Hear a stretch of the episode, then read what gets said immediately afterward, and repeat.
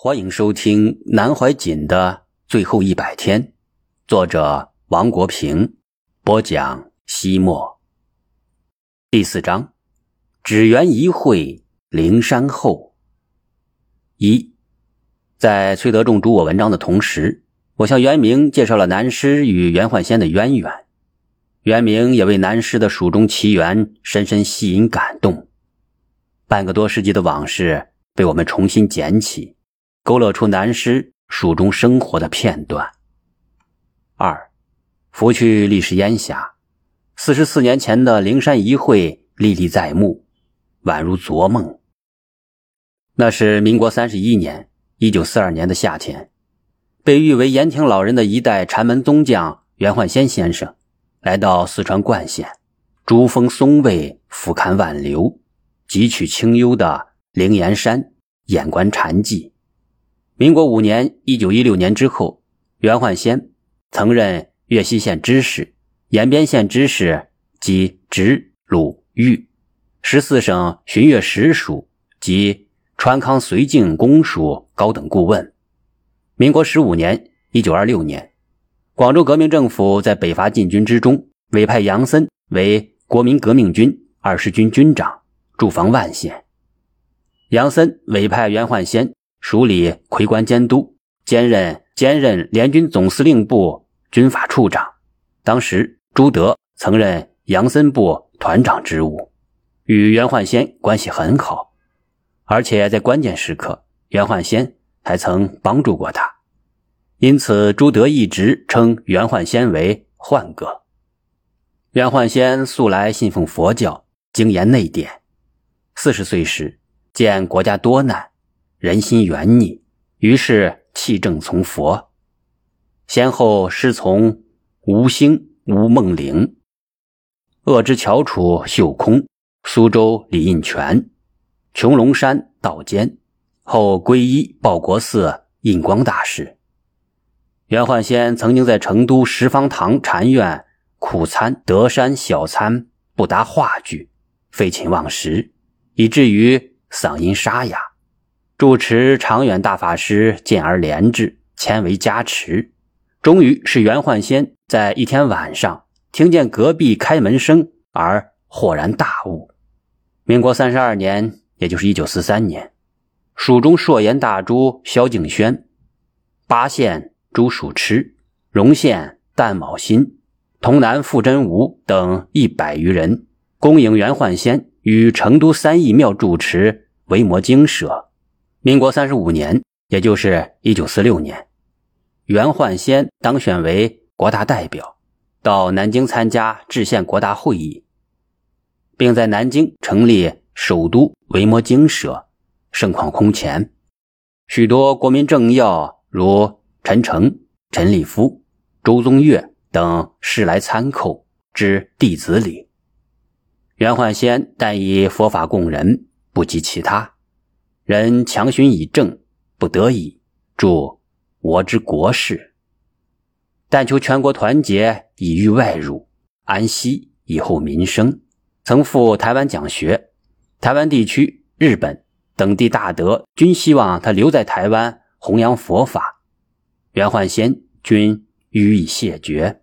一年后返川，随后常往来于内江、重庆、潼南、延亭。中江各地讲授佛法。一九四九年之后，袁焕先回延亭老家休养。一九六六年，文革初起之时，圆寂，享年八十岁。袁焕先先生著述宏富，曾写日记数百册，颇富遗言家行及史料，又作诗文词及影联千百章，都在文革之中散失了。维摩经舍丛书第一函雕版易毁，丛书第二函未及会刻，现在尚保存着的仅有《心经》三讲。释同禅与王恩阳，东方学术之函讨，说庄子起物论序四部而已。或许袁焕先在上山之前，很可能就去何处闭关参禅一事请教过十方堂主持。畅远法师，畅元或许建议他去的就是灵岩寺，因为早在1937年，畅元法师就曾与其弟子能清和尚住持过冠县灵岩般若二寺。据袁焕先先生的弟子、著名大德杨光岱所整理的杂章中介绍，袁先生在下山前曾为灵岩寺正殿撰有一联：“灌输万顷良田，在山泉水清。”出山泉水清，好个比邻秦太守。柔千妻则腾阁，不说话亦惰；欲说话亦惰。年与胡僧阿启多。该联既表达了袁焕先先生对都江堰的修建者李冰的由衷赞美，又蕴含了他对佛学的无限向往。三，抗战时期。成都某报曾载，有一男性青年，以仆若冠之灵，壮志凌云，豪情万丈，不避蛮烟瘴雨之苦，跃马西南边陲，部落戍卒，禅力垦植，族训地方，以巩固国防。其任务达成，虽悄然单骑凡属，执教于中央军校，只以资禀超脱，不宜物乐。每逢假日闲暇。折衣芒鞋诸杖，便利名山大川，访尽高僧奇士。复又辞去教职，弃隐青城灵隐寺，在遁迹峨眉山中，绝顶峰之大平寺，学仙修道，云云。这位男性青年，就是当年前来蜀山寻觅剑仙的侠少南怀瑾。南师一九一八年生于浙江温州乐清。自幼接受传统私塾的严格教育，乃至少年时期已遍读诸子百家，兼习拳术、剑道等各种功夫，同时苦心研习文学书法、诗词曲赋、天文历法诸学，并深得其精要。由于学武最是用心，二十岁前，南怀瑾所拜的师傅门派众多，多达八十余人。他毕业于。浙江国术馆国术训练员专修班第二期，在中国国术馆主办的全国性国术比赛之中，以姿势优异而荣获冠军。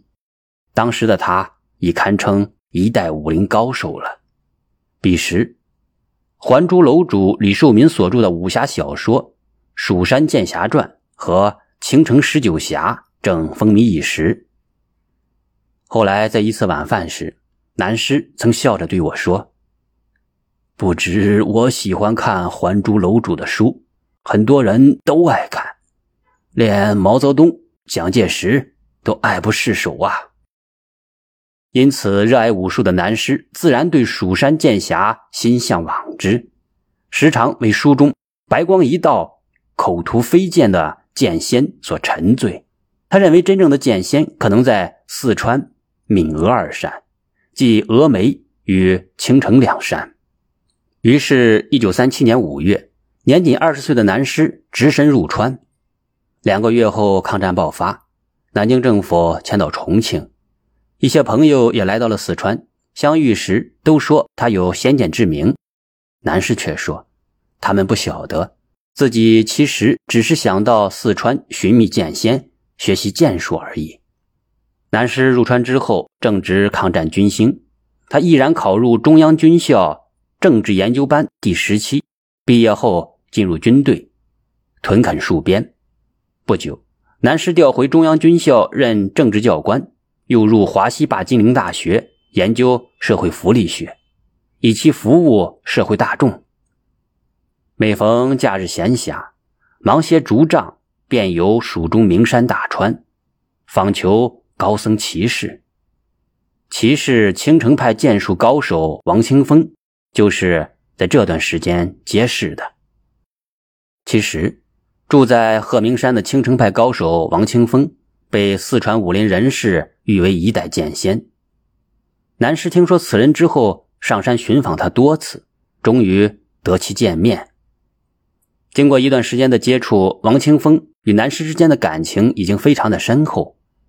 于是有一次，南师请王清风表演青城武术，据张怀树的女儿秦明在《五十年来的进士怀师》一书中记载，王清风站在山头上，用手一指，数丈外山峰上的一棵老松，即应声而倒。南师童心未泯，很惊讶地问王清风：“何以没有见光？”王清风说：“我早已告诉过你，并无此事。欲炼制有光，另有一番道理。”这时。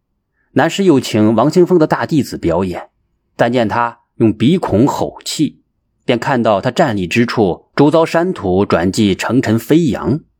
南师回忆说：“此二次表演都是亲眼目睹的事实，由此而相信中国武术的确可炼制甚高甚妙的境界。”四，民国三十一年，一九四二年暑假。